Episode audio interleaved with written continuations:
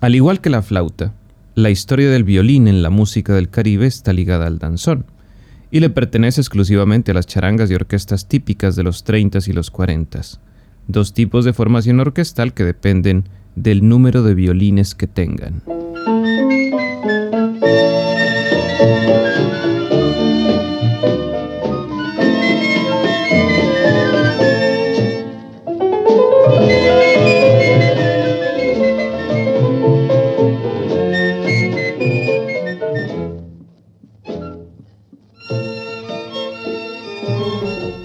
Claro, siempre hay excepciones y en este caso existió a mediados de los 70 una gran banda llamada Super Típica de Estrellas que dirigía el flautista Gonzalo Fernández y que llegó a tener 11 violines, 2 violas y 2 chelos.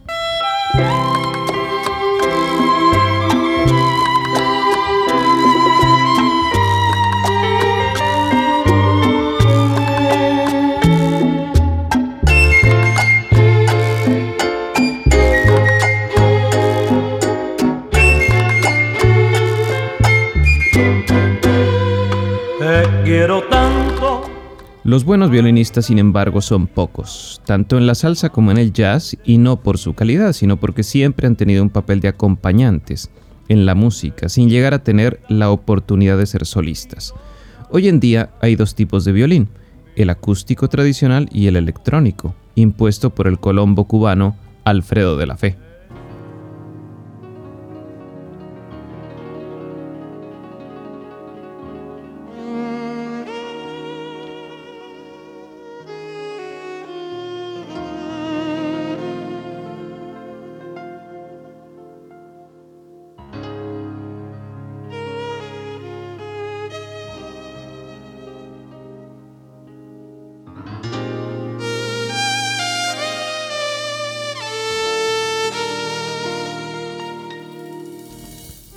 Pero sucede en la música y sobre todo en el jazz que el violín también ha sido considerado meloso, endulcorado, almibarado, un instrumento predecible que nada sirve al fuerte e hiriente jazz nocturno. Virtuosos han existido, pero menos aceptados que en las charangas alceras, hasta tal punto que los más importantes provinieron de Europa, como Joe Benuti, Jean-Luc Ponty y Stefan Grappelli.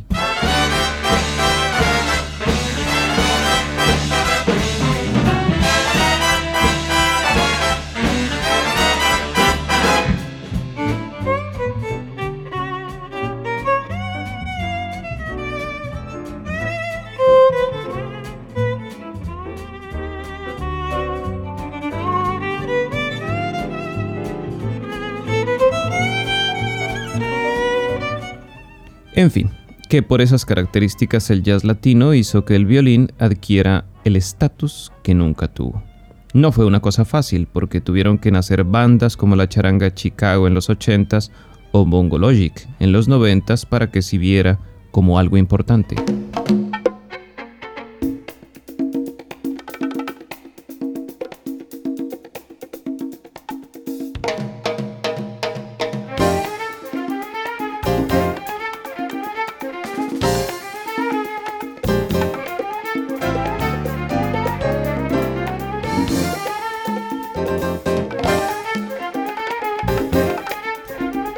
Lo que sí es cierto es que el violín latín jazzístico tiene el sabor y el blues necesarios, y en gran parte eso se debe a que quienes lo interpretan ponen un elemento que antes no existía.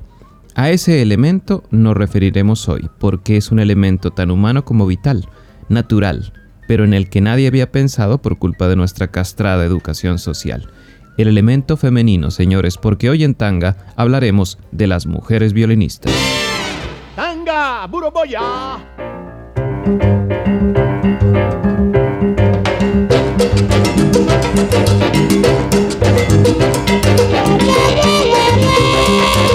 es Tanga, una hora con el jazz latino y sus historias asombrosas.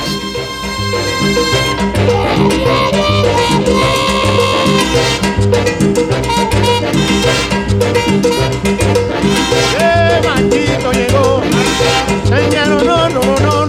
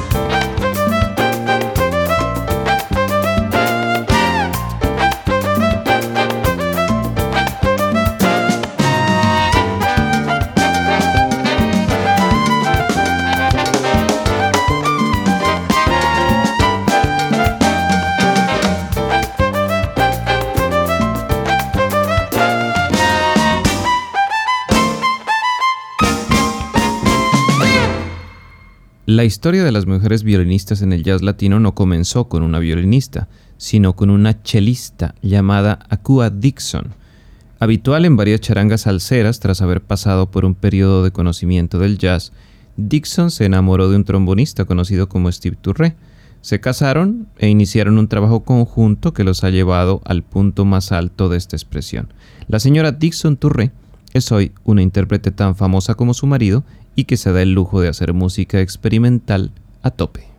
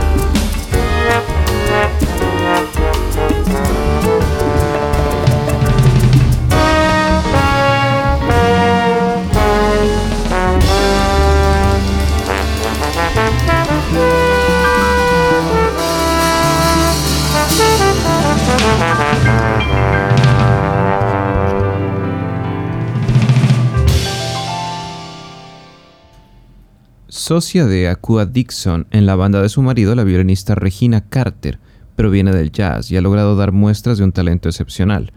Carter es quizás la intérprete más brillante de esta música porque sus trabajos son experimentales e investigativos sobre el jazz, sobre la percusión y sobre la música en sí misma, provenga del Caribe o provenga de Brasil.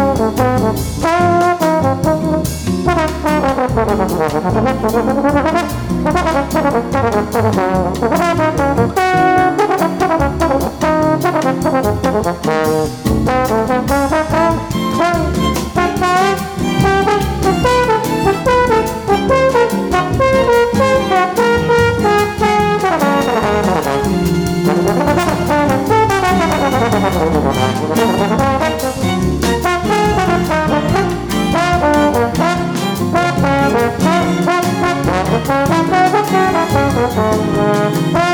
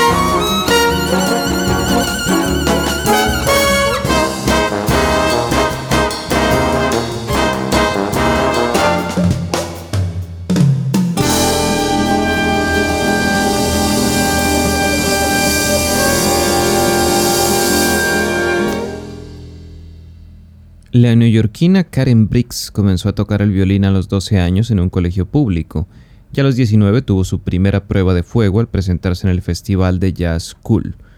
Un año más tarde estaba en la Orquesta Sinfónica de Virginia, tocando en bares durante las noches y en iglesias durante el día. Su padre era saxofonista y su madre cantaba gospel. Viajó a Londres para perfeccionar sus estudios y al regresar fue contratada para hacer las bandas sonoras de las series de televisión Jake y el Gordo y Treinta y Tantos.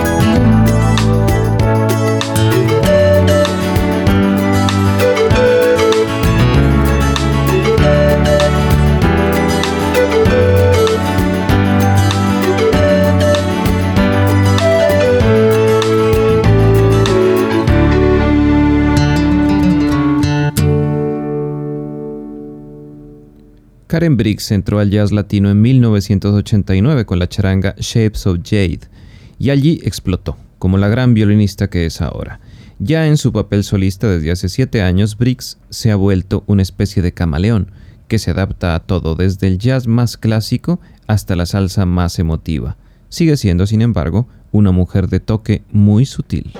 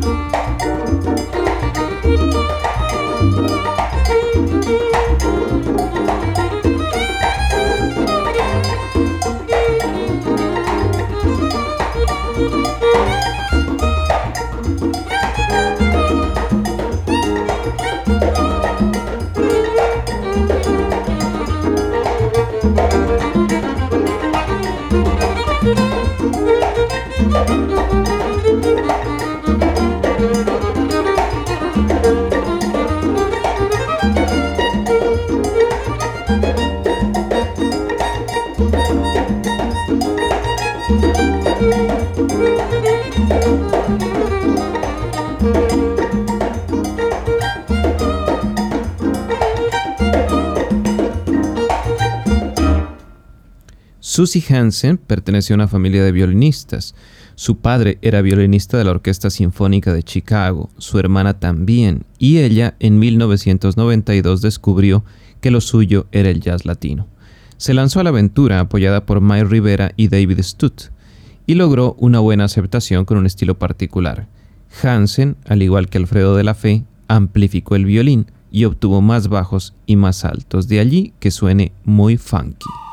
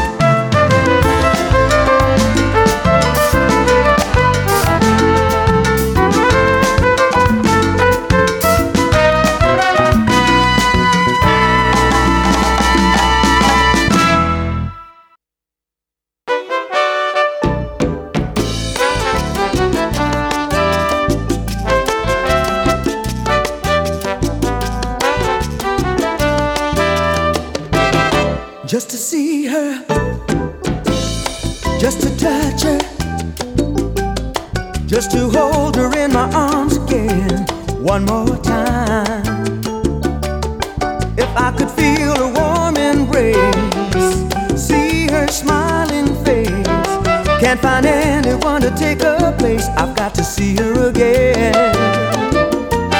I would do anything. I would go anywhere. There's nothing I wouldn't do just to see her again. I can't hide it.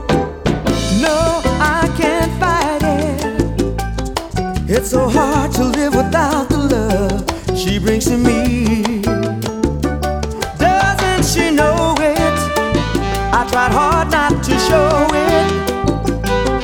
Can I make her realize that she really needs me again? I would do anything. I would go anywhere.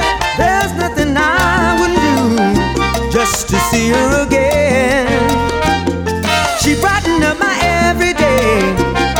She made me feel so good I've got to see her again.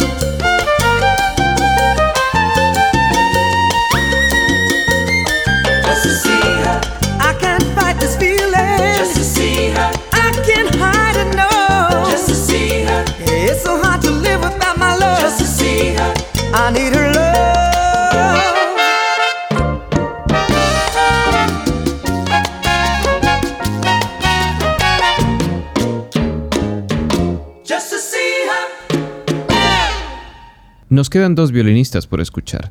Trabajan a dúo, aunque solo han grabado un disco de jazz latino con el apoyo del saxofonista chileno Raúl Gutiérrez. Se llaman Susan Forster y Rita Bonerjee. Viven en Frankfurt, aunque dan conciertos en Ámsterdam. Su trabajo es más típico, recurriendo al viejo esquema de la charanga de los 40. Danzón, en síntesis, con toque de jazz.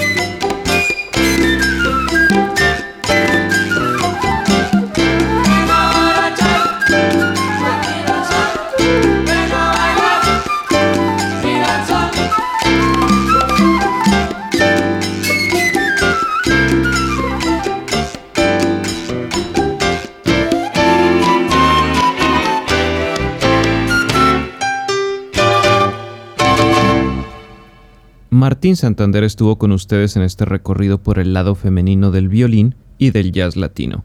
José Arteaga los acompañó con su voz y sus textos en este tanga. Ya volveremos. Hasta pronto.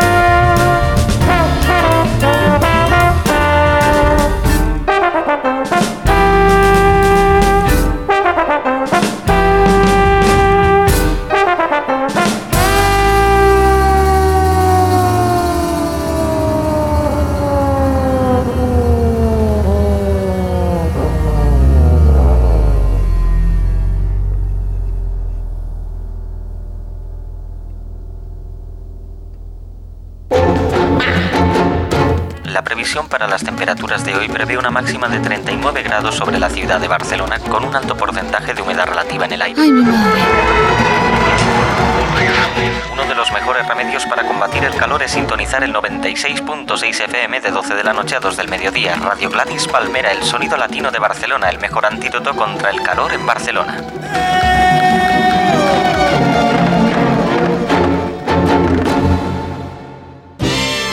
Tanga, Buroboya.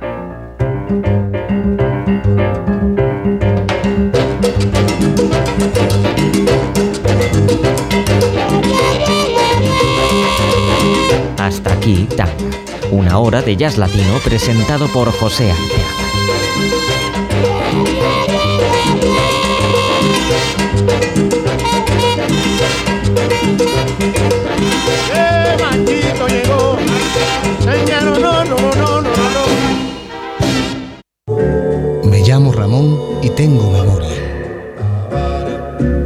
Invito a un viaje musical por mi ciudad.